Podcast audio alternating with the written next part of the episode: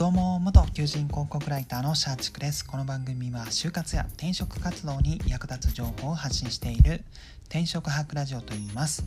今回はプレジデントオンラインで配信された記事を紹介したいかなと思います。どんな記事かというと、まあ、タイトルをお伝えすると GAFA に富が集中し低賃金労働者が増大する IT の雇用破壊で日本はこれから超格差社会に突入するという記事になります。まあ、なんとも悲しいお知らせというかなんかすごくこれから生きづらくなる時代が到来するんだっていうのが分かるような記事ですね。でこれまあどんな記事かというと、まあ、要約すると、まあ、IT によって人の仕事が奪われて奪われた人たちというのは、えーと、と例えば中間所得者だった場合まあ流れ的には低所得者の労働に行きがち、まあ、この記事の中では労働の逆流。要は中間層の人たちが高所得者層の仕事に入るんじゃなくて低所得者がやってるような仕事に、えー、人材が流れていると。でその理由っていうのは IT が雇用を生み出さないからという話になっています。はい。でまあこの記事で一番興味深かったのが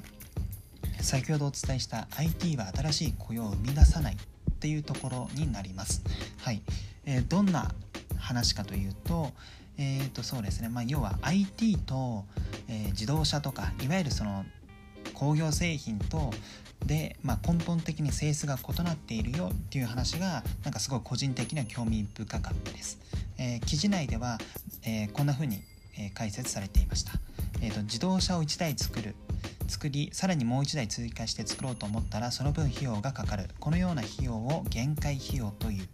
まあ、経済学では追加的なという意味で使われている。それに対してソフトウェアは購入者が1人増えてもほとんどただに近い費用でコピーを作って対応できる。このことを限界あ限界費用ゼロと呼ぶ、えー限界費用がプラスの産業では一般に生産量に応じて労働者の雇用も増える。自動車の販売台数が増えればそれだけ自動車を作る労働者が必要とされる。一方限界費用ゼロの産業。まあここでは IT 業界ですね。IT ウェブ系の業界ですね。こちらは生産量が増えても労働者の雇用は増大しない。10人しか売れていなかったソフトウェアが100人に売れるようになったとしても労働者が余計に雇用されるようなことはならない。したがって限界費用ゼロこそが IT の雇用創出力が弱い理由だと言える。という話ですね。まあ確かにこれ記事に書かれている通りでソフトウェア一生懸命作ったとして、まあ、それが10人売れようが100人売れようがそのソフトウェアを作るコストってほぼ変わらないじゃないですか。一方でその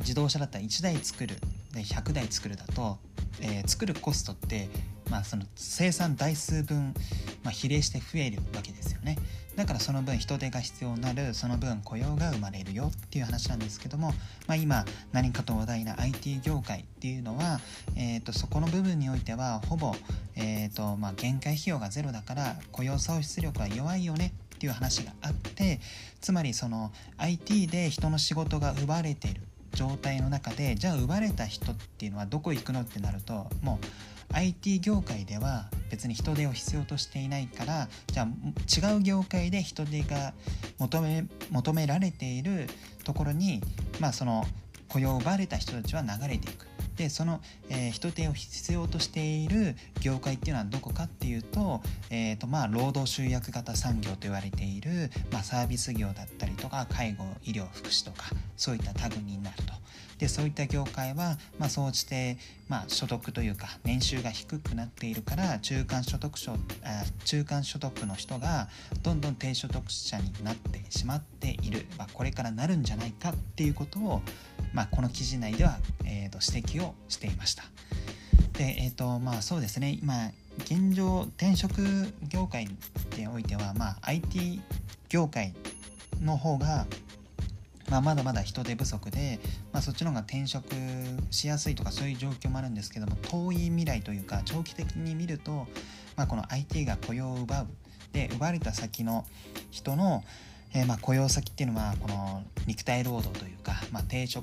得者になりがちなその労働になってしまっていうこの記事が指摘している未来っていうのはすごく